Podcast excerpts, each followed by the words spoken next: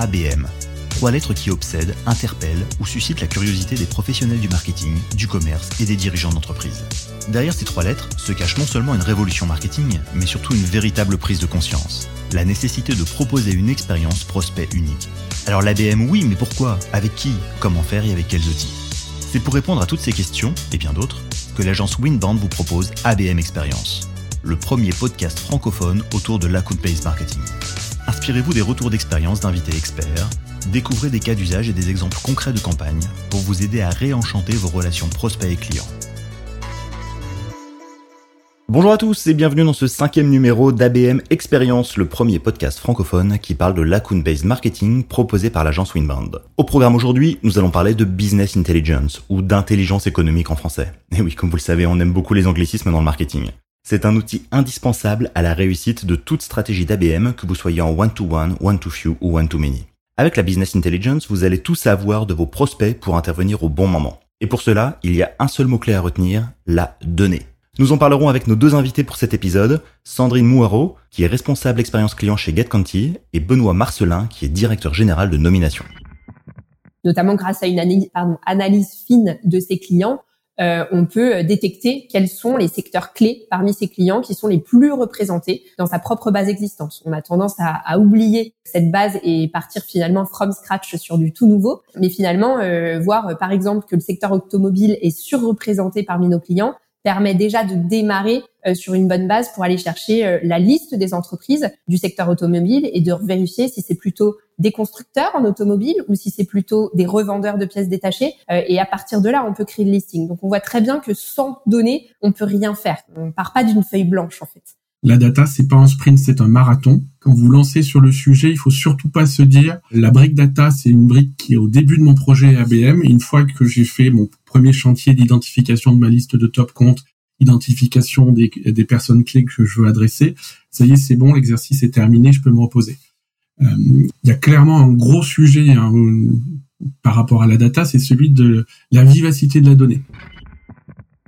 Enfin, nous terminerons cet épisode par les dernières actualités, nouveautés et bonnes pratiques à connaître autour de l'ABM. ABM Experience, épisode 5, c'est parti.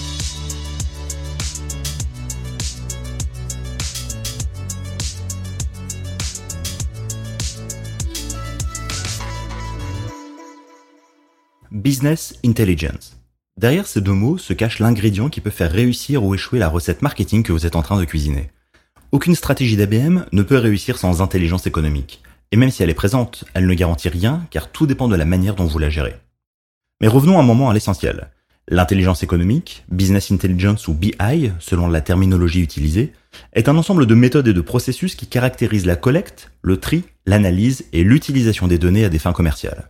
En clair, elle permet de prendre les bonnes décisions au bon moment pour cibler les bons comptes, avoir une vue à 360 degrés sur son activité et s'engager dans une vraie démarche personnalisée. Sans données, une campagne ABM est vouée à l'échec. Avec de mauvaises données ou des données maltraitées, c'est la même chose. La donnée et la business intelligence qui la fait vivre constituent l'ingrédient essentiel de votre stratégie ABM. En ABM, une donnée recouvre différentes réalités. On les trouve dans les informations partagées en ligne, les sites web, les réseaux sociaux, les rapports annuels, mais également les communiqués de presse, les appels d'offres, les annonces de recrutement, les annonces de rachat ou de fusion, ou encore la démonstration d'un nouveau produit. Elles peuvent donc être extrêmement structurées ou non, faciles à obtenir et à comparer ou non.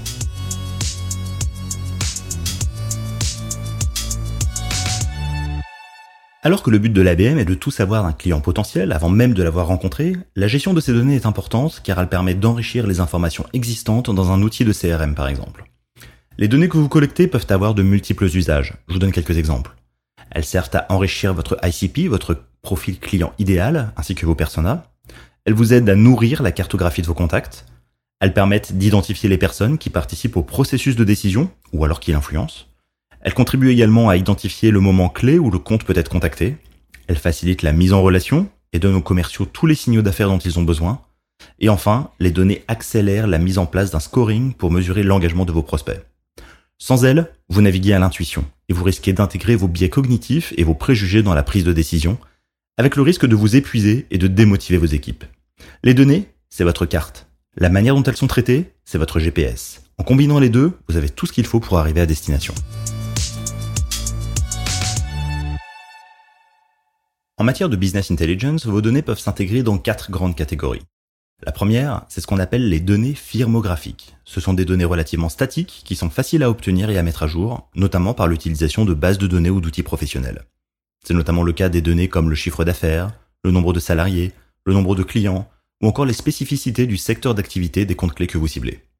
La deuxième catégorie regroupe les données technographiques. Alors c'est un néologisme qui désigne le profilage des comptes sur la base des outils utilisés par les comptes clés. C'est ce qu'on appelle également la tech stack. Cette technographie permet de savoir quels outils une entreprise utilise pour comprendre sa capacité et sa volonté d'adopter des produits et solutions complémentaires. Pour les entreprises qui vendent des logiciels, des abonnements, des solutions SaaS, ce sont des données très précieuses. Elles peuvent se récolter sur la base de données tierces ou également en regardant des éventuelles indiscrétions dans la presse, sur les réseaux sociaux, les blogs ou les forums. La troisième catégorie est liée aux données comportementales. Le but est de mesurer, comprendre et anticiper le comportement de vos prospects. Est-ce qu'ils visitent votre site web? Est-ce qu'ils sont abonnés à votre newsletter? Est-ce qu'ils réagissent à vos publications en ligne? Est-ce qu'ils partagent des informations en lien avec leurs besoins? Le but est de mesurer l'intérêt potentiel du prospect selon le langage corporel digital et les traces qu'il laisse en ligne. C'est grâce à des outils du type CRM, DMP, automatisation et analytics que vous pourrez les récolter. Enfin, la dernière catégorie regroupe les données contextuelles. Elles sont rares et par conséquent elles sont précieuses parce qu'elles vous donnent des informations sur le contexte du prospect en lien avec son besoin. Si vous vendez une solution de cybersécurité par exemple, un article de presse consacré à une attaque déjouée ou un webinaire qui présente les initiatives de votre prospect sont très précieux. Le but est de comprendre le contexte d'utilisation du prospect et comment vous pouvez vous en servir pour mieux vendre votre solution.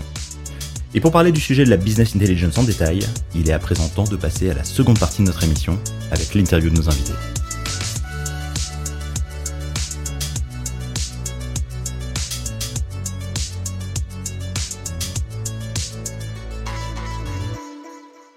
Bonjour Sandrine, alors avant de commencer, est-ce que vous pouvez nous expliquer en quelques mots ce qu'est GetCanti?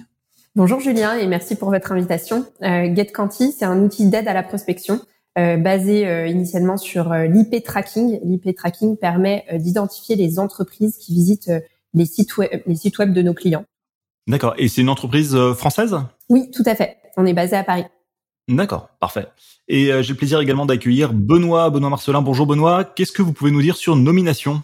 Bonjour Julien, bah, nous chez Nomination, notre métier c'est un peu différent que celui euh, de Sandrine. Notre métier c'est produire de la donnée, produire de la donnée B2B. Donc concrètement, notre métier consiste à cartographier l'ensemble des entreprises de France, euh, les segmenter, identifier les contacts clés, euh, qualifier l'actualité de ces structures, tout ça pour amener un flux de data pertinent à nos clients qui sont des directions marketing, des directions commerciales B2B qui essayent d'intégrer la data dans leur process. Alors la question de la donnée est hyper importante, c'est d'ailleurs le cœur hein, de cet épisode euh, de ce podcast d'ABM Experience. Euh, et, et, la question que, que, nos auditeurs peuvent se poser, c'est à pourquoi est-ce que la donnée c'est si important quand on fait de l'ABM Est-ce que Benoît, par exemple, vous pouvez répondre peut-être? Bah, Je pense que la donnée c'est le début de l'histoire. Alors c'est évidemment pas 100% d'un dispositif ABM, mais, mais, ça permet de répondre à deux questions clés euh, qui et comment.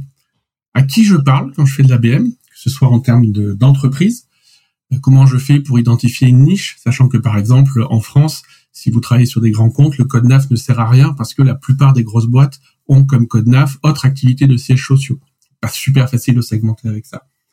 Euh, idem, si vous travaillez sur des listes de boîtes, généralement c'est plutôt sur des très grands comptes, mais là vous avez un travail de cartographie à faire. Euh, si vous choisissez de travailler le groupe Bouygues, en vrai, est-ce que vous avez vraiment le même intérêt, la même pertinence à travailler avec une des filiales de Bouygues qui s'appelle Colas Construction et au féminin.com Probablement pas. Donc, le premier sujet de la data, en fait, c'est identifier le qui, à qui je dois parler en termes d'entreprise et évidemment en termes de personnes, puisqu'on on a beau être en B2B, on travaille, on discute et on vend à des personnes. Et donc, la data permet de répondre à cette première question essentielle, à qui je parle? Puis, le deuxième effet de la data, c'est comment je les engage. Tout le sujet de l'ABM, hein, c'est de créer des interactions le plus fortes, les plus régulières, les plus pertinentes possibles entre une toute petite cible. Donc euh, là, on est vraiment à l'aiguille dans la botte de foin. Euh, entre donc cette toute petite cible et puis votre marque. Et pour y arriver, la data est clé. Alors évidemment, on a tous en tête des trucs très basiques, hein, comme par exemple, euh, si je veux lancer des campagnes emailing, j'ai besoin des emails de mes cibles. Si je veux faire du SMS, j'ai besoin du 06. donc tout ça, évidemment, c'est disponible mais il y a aussi des choses beaucoup plus rigolotes à faire, comme par exemple euh, contextualiser sa, prise de contact. si ta cible, si pardon, si votre cible c'est un DAF, si dans les six derniers mois ce DAF bosse dans une entreprise qui a fait un rachat, une autre structure, ou si cette même entreprise a, je sais pas, par exemple, ouvert un bureau à l'international, le contexte du DAF sera radicalement différent et donc votre prise de contact doit être radicalement différente. Et Sandrine, euh, chez vous, du côté de GetQuanti, comment est-ce que vous gérez cette donnée et comment est-ce que vous l'intégrez dans une stratégie ABM oui, tout à fait. Euh, bonne question. En fait, euh, je rejoins Benoît. quand on fait de l'ABM, on parle de segmentation et pour segmenter, on a besoin de données. c'est celle qui va nous permettre de filtrer, de sélectionner les comptes qui auront une attention particulière. il est clair que tous les comptes n'ont pas la même valeur et c'est les fameux comptes clés. Donc là, c'est la base de l'ABM. par exemple, notamment grâce à une analyse, fine de ses clients, euh, on peut détecter quels sont les secteurs clés parmi ses clients qui sont les plus représentés dans sa propre base existante. On a tendance à, oublier euh, cette, euh, cette base et partir finalement from scratch sur du tout nouveau. Euh, mais finalement, voir par exemple que le secteur automobile est surreprésenté parmi nos clients permet déjà de démarrer sur une bonne base pour aller chercher la liste des entreprises du secteur automobile et de vérifier si c'est plutôt des constructeurs en automobile ou si c'est plutôt des revendeurs de pièces détachées. Euh, et à partir de là, on peut créer le listing. Donc, on voit très bien que sans données, on peut rien faire. Euh, on, on part pas d'une feuille blanche en fait. Euh, toute stratégie démarre par là. Et effectivement, chez GetQuanti, quand vous posiez la question, on, on, va identifier les visites des sites internet de nos clients et on va même aller plus loin, on y reviendra. Mais déjà avoir les visites, le visitorat, euh, le taux d'engagement sur des contenus, ça c'est aussi un type de données en dehors de l'aspect firmographique qui est important pour mettre à jour des scénarios de relance euh, qui derrière vont être orientés sur des personnes. Alors quand on parle de données, euh, forcément on parle fort de, de, on parle nécessairement de respect de la vie privée, de respect des données confidentielles, de RGPD, etc.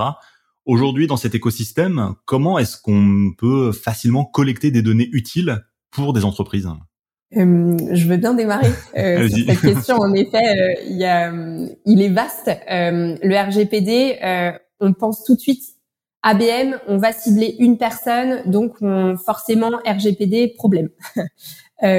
Aujourd'hui, la collecte de données, elle est très large. On peut cibler une entreprise, des personnes de cette entreprise, mais on peut déjà faire une partie du chemin rien qu'avec les infos firmographiques, comportementales, euh, au niveau entité morale, secteur, type d'organisation, on peut lancer par exemple ce qu'on appelle euh, des campagnes de retargeting display. Euh, on peut lancer des campagnes de retargeting AdWords, même si dans la théorie on peut le faire, dans la pratique on a peu de données en termes de volume pour aller jusque là, mais on pourrait. Et, et typiquement le retargeting display, on, on a besoin finalement de l'IP, de suivre l'IP et sans vraiment savoir exactement qui est derrière. Et après on peut lancer des choses comme ça. Euh, Néanmoins, en effet, pour avoir une stratégie ABM vraiment euh, complète, à un moment donné, il va falloir cibler aussi des personnes. Et c'est là où le RGPD est plus euh, et, du coup euh, plus questionné. Mais en réalité, en B2B, on a la chance euh, d'être un petit peu ouvert là-dessus. on peut envoyer des emailings, même si on n'a pas le consentement de tout le monde.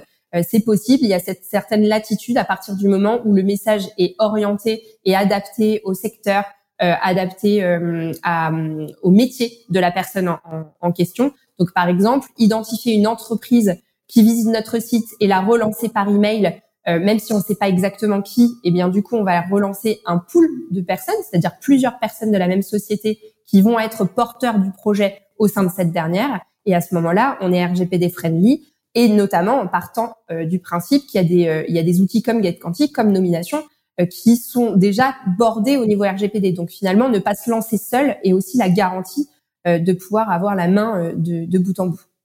Ah, effectivement, le, respect des données privées, des données personnelles, c'est extrêmement important quand on fait de l'ABM. Mais ce qui est important aussi, c'est de savoir comment est-ce qu'on collecte, comment est-ce qu'on trie, est-ce qu'on analyse les données. Benoît, quel, quel conseil vous pourriez donner aux personnes qui nous écoutent sur ce sujet? Euh, Le conseil clé, c'est de savoir que la data, c'est pas un sprint, c'est un marathon. C'est-à-dire que quand vous lancez sur le sujet, il faut surtout pas se dire euh, la brique data, c'est une brique qui est au début de mon projet ABM. Une fois que j'ai fait mon, on va dire mon premier mon premier chantier d'identification de ma liste de top comptes, identification des, des personnes clés que je veux adresser, ça y est, c'est bon, l'exercice est terminé, je peux me reposer. Euh, il y a clairement un gros sujet hein, par rapport à la data, c'est celui de la vivacité de la donnée. La donnée est par définition une donnée qui est non, enfin quelque chose de non pérenne, qui a une date de fin, une date d'expiration qui est toujours plus proche. À titre d'information ou à titre d'exemple, on estime à peu près qu'il y a 20-25% des personnes, des cadres, qui changent de boîte chaque année, qui changent de job à l'intérieur de leur boîte. D'accord, donc ça veut dire, pardon, je vous interromps, ça veut dire que 20, 20 à 25% de ces données deviennent obsolètes? Alors pire que ça, là on parle juste des données de contact, ça veut dire que si vous avez une liste de 132 DAF que vous voulez adresser par rapport à votre stratégie ABM, si vous faites rien, vous savez que vous en avez environ entre 20, entre 30 et 40 qui ne seront plus les bonnes personnes à la fin de, votre exercice, au bout d'un an. Donc, comment vous faites pour être en veille, pour, pour aller récupérer les nouveaux, savoir ce que deviennent les anciens, parce que quelqu'un à qui vous avez commencé à créer une conversation qui change de boîte, eh ben, ça peut peut-être être un déclencheur pour intégrer sa nouvelle structure dans votre approche ABM, parce que là, pour le coup, vous avez un déclencheur et quelque chose d'intéressant. Mais donc ça, c'est que sur la donnée de contact. Ensuite, vous avez toute la donnée d'entreprise.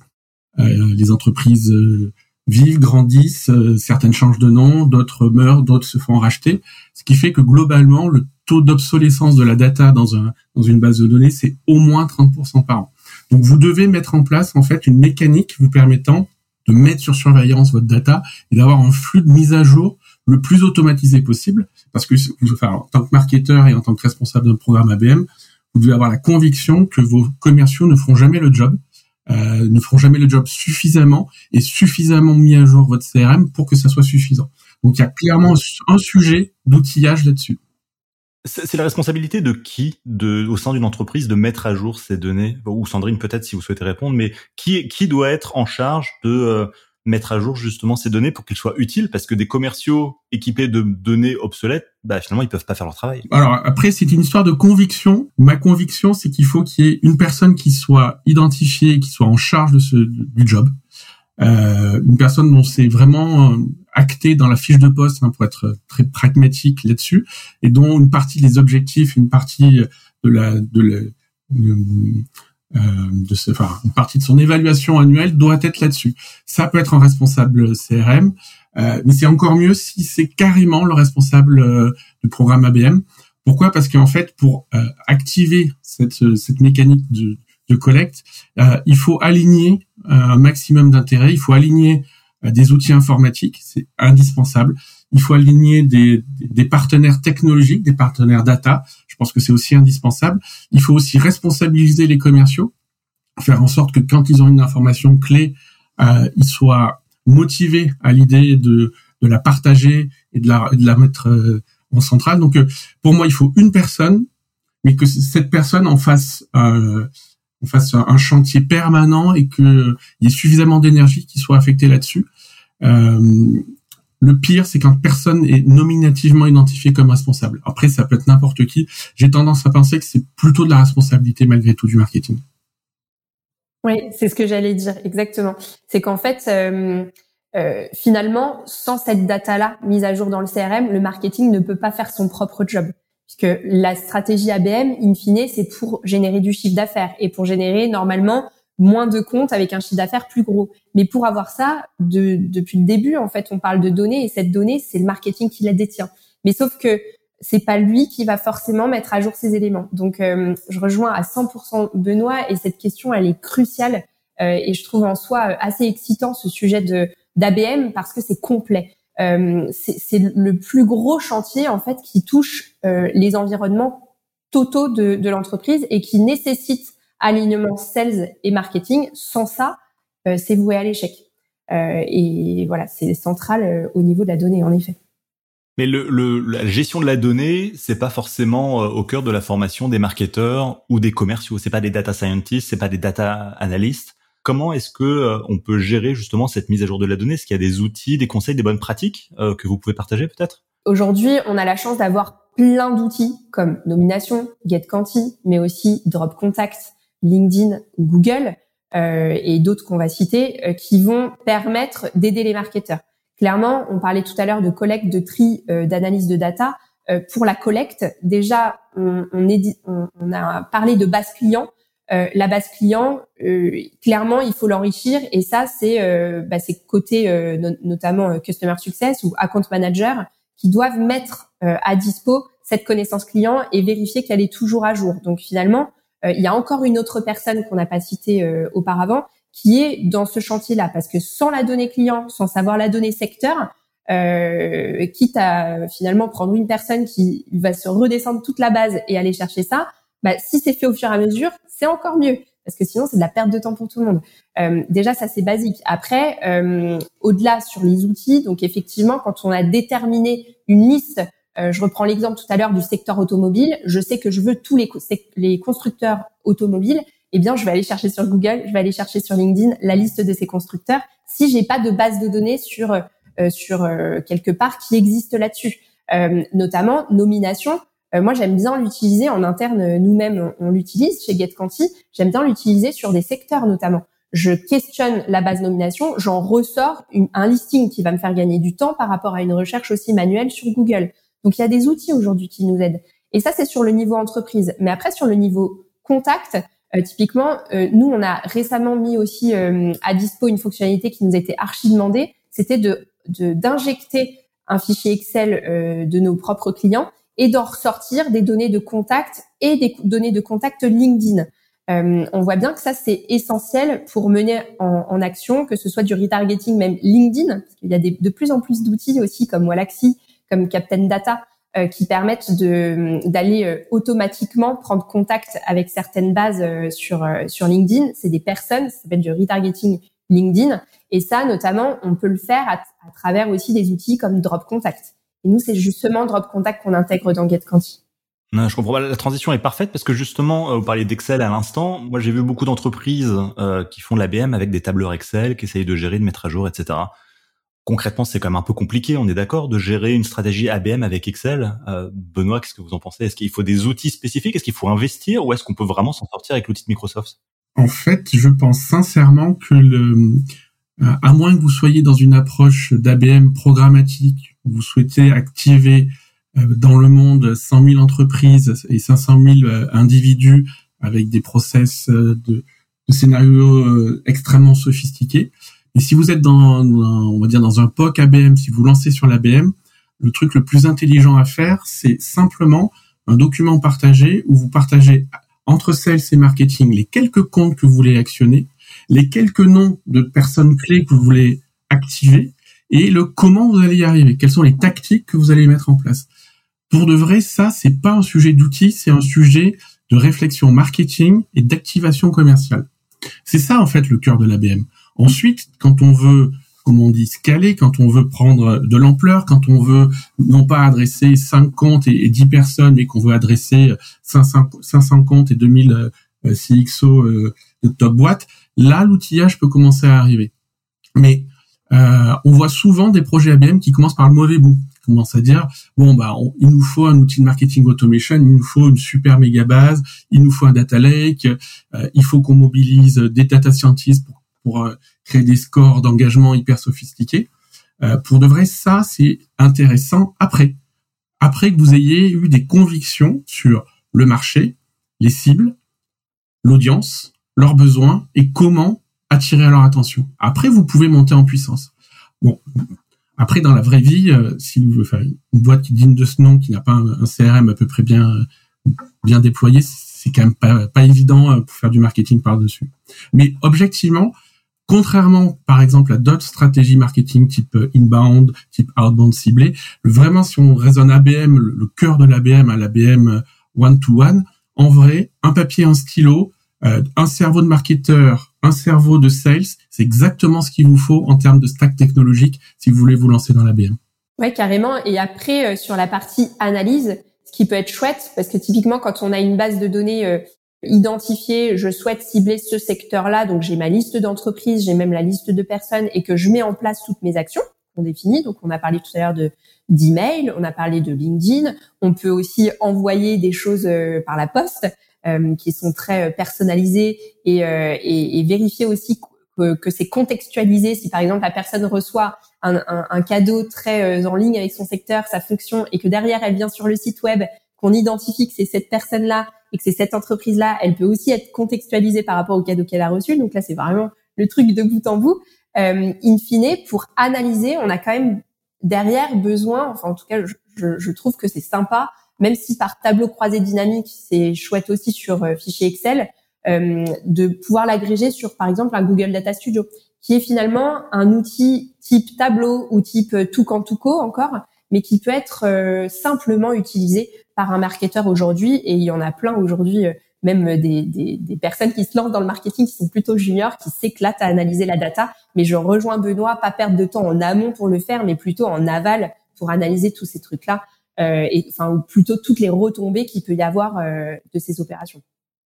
D'accord. Et alors, l'ABM, on a, on a déjà parlé évidemment dans ce podcast des trois types d'ABM. Hein. On a le one-to-one, le one-to-few, le one-to-many. Euh, Est-ce que ces trois types d'ABM ont la même exigence d'excellence en termes de euh, collecte de données, de business intelligence Pour moi, c'est le même niveau d'exigence, mais sur des axes différents. Au moins, vous enfin, au plus votre cible est réduite, et donc euh, si vous avez 10 comptes à engager, ça veut dire que vous pouvez pas vous permettre d'avoir 10% de taux de transfo. Vous devez avoir 100% de taux de transfo. Mhm. Donc quand vous avez très peu de comptes, one to one, ce qui vous, ce qui vous, enfin la clé de la data, c'est la profondeur. Si vous voulez engager le patron euh, de la BNP, vous devez connaître son école, son parcours, ses hobbies, euh, dans quel réseau il travaille, est-ce qu'il est membre de conseil d'administration d'autres boîtes, bref, vous devez tout connaître de lui, de sa boîte, de ses dernières actualités pour pouvoir avoir des conversations de très haut niveau, très personnalisées. Donc, profondeur. Au contraire, si vous êtes en ABM one to many et que vous actionnez, on le reprend, j'ai en tête certains grands éditeurs américains qui ont des programmes ABM qui se chiffrent en centaines de milliers de contacts actifs. Là, c'est pas tant de la profondeur qu'il vous faut, mais de, l'exhaustivité, de la couverture. Donc euh, la data, on est toujours sur cette matrice hein, entre de la profondeur ou de la couverture. Euh, avoir les deux, c'est rarement possible. Et quand on est dans l'ABM intermédiaire, hein, one to few, vous devez vous, en fonction de votre programme, en fonction de votre mécanique, trouver cette, ce bon équilibre entre couverture de data et profondeur de data. Mais dans, dans tous les cas, la data et l'excellence de la data est clé.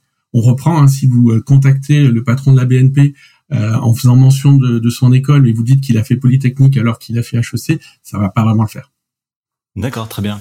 Euh, alors, en, en, termes de, de données, euh, c'est pas forcément inné hein, de savoir jouer avec les données. Parfois, on fait des erreurs, parfois, on apprend également beaucoup. Mais globalement, quelles sont les, les erreurs à ne pas commettre quand on commence à manipuler euh, ce type de données quand on fait de l'ABM Est-ce que vous avez peut-être des, des expériences ou des, euh, des choses que vous avez vues chez vos clients ou chez vos confrères euh, et on dit tiens ça c'est pas forcément une bonne chose peut-être qu'on peut, l'améliorer ou faire autrement ben, le, le premier qu'on a déjà cité c'est l'alignement sales marketing le pire des scénarios parce que là on a beaucoup parlé de data mais in fine c'est sélectionner la base et ensuite d'adapter le contenu qu'on va créer et, et le pire c'est par exemple, de, de se lancer euh, sur, euh, de tout faire de A à Z côté market. On se lance vers euh, le listing, on crée le contenu et on n'a pas questionné au niveau commercial. Est-ce que finalement c'est vraiment ce secteur-là qui, qui, semble être représenté en termes de prospection aujourd'hui Est-ce que c'est ce contenu avec ces questions, avec ce bénéfice qui fait mouche par téléphone ou, ou, par email dans les emails approches commerciales Ça, pour moi, c'est le premier, c'est B à bas et, et d'être vraiment en accord parce que ça coûte quand même relativement cher. Euh, surtout que la plupart des sociétés, comme on le dit, vont s'équiper d'outils, parfois même euh, de euh, d'agences qui vont aller jusque jusque là. Donc, faut pas se planter, quoi. Il faut vraiment faire aligner tous les objectifs. Moi, le, le, on va dire la, mauvaise pratique ou en tout cas le, truc qui à chaque fois qu'on on arrive chez un client qui, qui s'est lancé dans l'ABN et sur lequel ça se passe mal, ça vient souvent d'un point de départ qui est de considérer que les sources de data info légales, ce qu'on appelle l'info légale, donc le SIREL, le SIRET, le code NAF, sont des données fiables pour faire de l'ABM. C'est pas vrai. C'est des données fiables pour travailler les TPE, peut-être les PME, mais c'est surtout pas des données fiables pour travailler les ETI, les grands comptes. Hein. On reprend l'exemple, le code NAF de Total, c'est votre activité de sièges sociaux. La FNAC, c'est constitué d'une centaine d'entités juridiques différentes avec euh, autant de euh, de caractéristiques, code NAF, fibrographies, etc. Donc souvent on arrive avec des gens qui ont pensé travailler une liste d'entreprises propres alors qu'ils ont travaillé une liste d'entités juridiques sans avoir cette vision un peu consolidée, un peu complexe de la vision des groupes. Une fois de plus, hein, quand on parle de l'ABM, a priori, on va pas prospecter de la PME, on va plutôt prospecter du grand compte. Et donc là, on, est face à une complexité. Euh, c'est pas évident de reconstituer la structure du groupe Fnac Darty avec quelles sont les véritables euh, entités qui ont du pouvoir de décision, euh, quelles sont les entités qui au contraire n'en ont aucun. Donc pour nous, enfin pour moi en tout cas, souvent le point il est là, c'est des gens qui ont fait tout un travail euh, d'analyse, de collecte et de structuration, mais basé sur un référentiel un peu classique qui ne fonctionne pas. Donc ça c'est souvent un, un premier, un premier, une première mauvaise pratique. La deuxième, Benoît, excuse-moi, tu peux aussi affiner dans, tu disais dans les indicateurs, peut-être avec le SIRET du coup. Ah, mais c'est pire. C'est encore pire parce que le SIRET c'est c'est l'établissement. Euh, en l'occurrence, euh, si on reprend la Fnac, donc la Fnac c'est objectivement euh, c'est six entités business capables de prendre des décisions. La Fnac, Darty, puis quelques filiales. C'est constitué de 120 entités juridiques, sirènes différents, et c'est constitué de 1200 SIRET. Si vous quantifiez votre marché, la Fnac, on dit souvent dans l'ABM, il faut considérer chaque compte comme un marché à part entière. Et si vous quantifiez votre marché Fnac comme étant 1200 entités à activer, c'est complètement faux. Vous en avez 6 à activer, mais il faut savoir lesquelles, il faut savoir pourquoi, il faut savoir ce qu'il faut leur raconter. Donc c'est vraiment très très important de quitter, de, débrancher le truc classique qu'on a qui dit bon bah une fois que j'ai fait euh, euh, j'ai sirénisé, j'ai sirétisé ma base client, après tout tout va bien, tout est magique, c'est pas vrai. Et le deuxième point vraiment aussi je veux insister, c'est le côté obsolescence dont on parlait tout à l'heure. Euh, le, point important, c'est de quand date votre donnée. Si vous n'êtes pas capable de savoir et d'associer une information à une date à laquelle cette information a été collectée, vu l'obsolescence moyenne et régulière, en fait, vous avez aucune certitude pour pouvoir vous appuyer là-dessus pour prendre une décision. La data, hein, on en fait, enfin, si on simplifie vraiment toute l'histoire, la data doit servir à prendre une décision une décision marketing, je le cible, je le cible pas, une décision d'action, plutôt commerciale, j'appelle, j'appelle pas. C'est ça en fait de la data, c'est prendre des décisions. Et prendre des décisions sur une information qui n'est pas fiable et pas datée, ça consiste à jeter une pièce en l'air et à prier très fort que ça fonctionne. C'est là où on réalise vraiment tout, l'impact, toute l'importance de la data hein, quand on fait de quand on fait de la BM là. Et une fois de plus, pourquoi on s'en rend vraiment compte, c'est parce que quand on est au marketing et surtout en marketing digital, on, on considère maintenant que c'est normal d'avoir des taux de clics sur un, un emailing de 1%. On considère que c'est cool d'avoir 0,1% de taux de clics sur des pubs en retard de getting. Et ça veut dire quoi? Ça veut dire que vous vous plantez 99 fois sur 100. Quand vous avez des grands volumes de cibles, bon bah ça fait partie du job et puis on remet des cibles dans la machine et petit à petit on génère des leads. Quand l'approche est différente, c'est-à-dire que vous partez avec un petit terrain de jeu qui va pas grossir. Si vous travaillez les cinq plus grosses banques françaises cette année, l'année prochaine ce sera les mêmes et l'année d'après ça sera encore les mêmes. Donc vous n'avez qu'un terrain de jeu relativement faible. Et donc là vous n'avez pas le droit d'être médiocre et de vous contenter de ce fameux 1% taux de transformation digitale euh, qui fait plaisir à tout marketeur quand il fait un programme d'inbound, par exemple. Donc, on doit, l'ABM doit permettre aux marketeurs de se remettre en question par rapport à ces KPI qui sont objectivement très bas pour se dire comment je fais pour avoir 50% de conversion. Comment je fais pour activer 90% de ma cible. Quand vous avez ça en tête, vous changez de paradigme et là, pour le coup, la data n'est plus euh, on va dire, une commodité que vous mettez dans votre tuyau de marketing automation en espérant qu'il se passe des trucs à la fin, ça devient une clé de départ pour savoir à qui je parle, comment je parle et comment je peux agir. Du coup, le, la quatrième aussi euh, erreur qui me vient, c'est euh, aussi de mettre tous ses œufs dans le même panier. C'est-à-dire, effectivement, si moi je suis une entreprise et je veux adresser les cinq plus grosses boîtes euh, de, de, la banque, euh, comme tu le disais Benoît, et que j'ai pas effectivement d'autres cibles et que je dois faire que ça, ben, c'est un choix. Enfin, c'est, enfin, c'est même pas un choix, c'est une obligation d'aller vers là.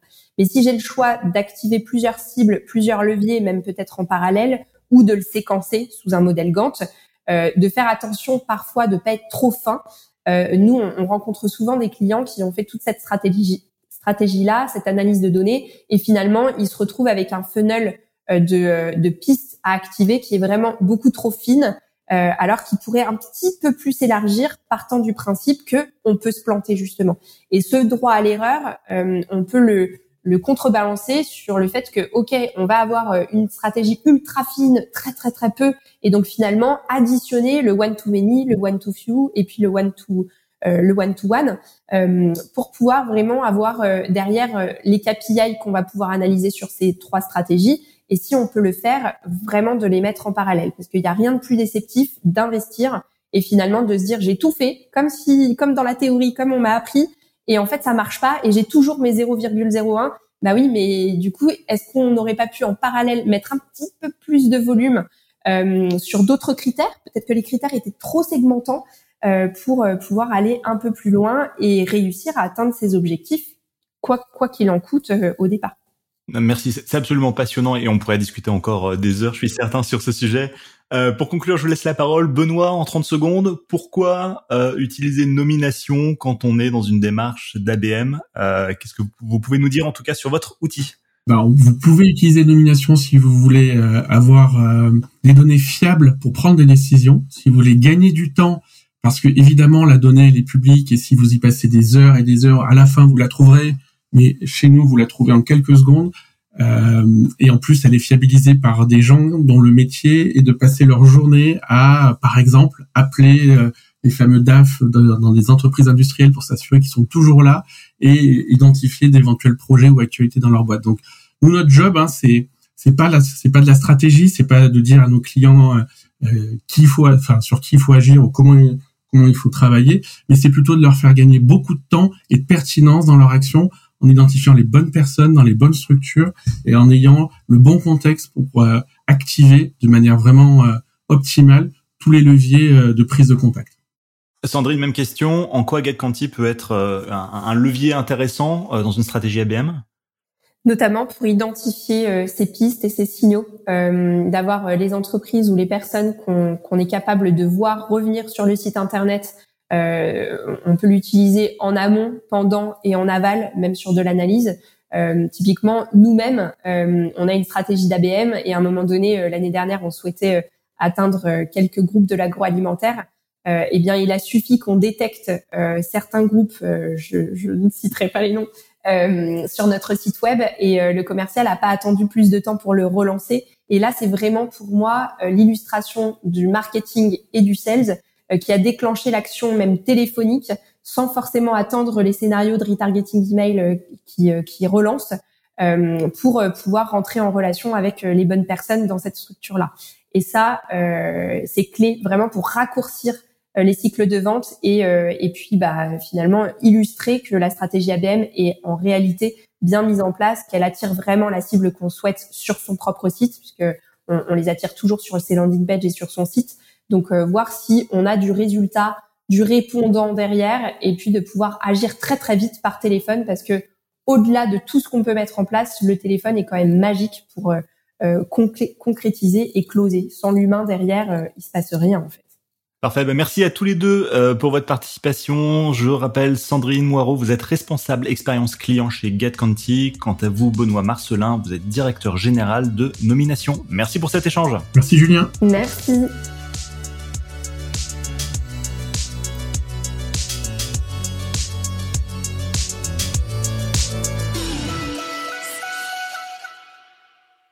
Dans un monde qui évolue vite, il est important de se tenir informé des nouveautés, des tendances et des bonnes pratiques autour de l'ABM. Notre comité éditorial passe en revue tout ce qui sort sur le sujet de l'ABM, en français et en anglais, afin de sélectionner pour vous les meilleures informations susceptibles de vous intéresser. Voici donc le moment de notre revue de presse.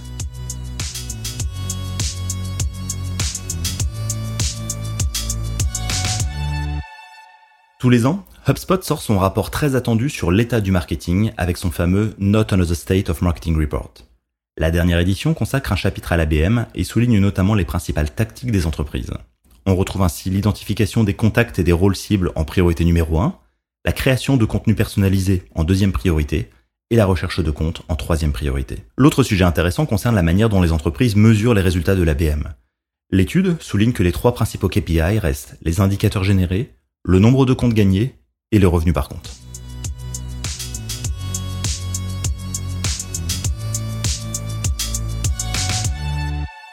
27% des personnes qui influencent les achats B2B disent qu'elles savent souvent ce qu'elles ont l'intention d'acheter avant de commencer à explorer les différentes solutions existantes. Ce chiffre est tiré d'un article de Forrester au sujet des meilleures façons de dépenser votre budget média B2B en 2022. Parmi ces bonnes pratiques, on peut évoquer le fait que les entreprises doivent faire des données propriétaires ou first party data la première priorité pour limiter les liens de dépendance avec des fournisseurs sujets à des changements de règles. Le cabinet souligne aussi l'importance d'investir dans l'excellence créative pour ne pas s'enfermer dans des publicités B2B trop ennuyeuses et ne pas hésiter à travailler avec des éditeurs qui font le choix du tout payant pour consulter un contenu professionnel en raison de la valeur du lectorat sur un marché de niche.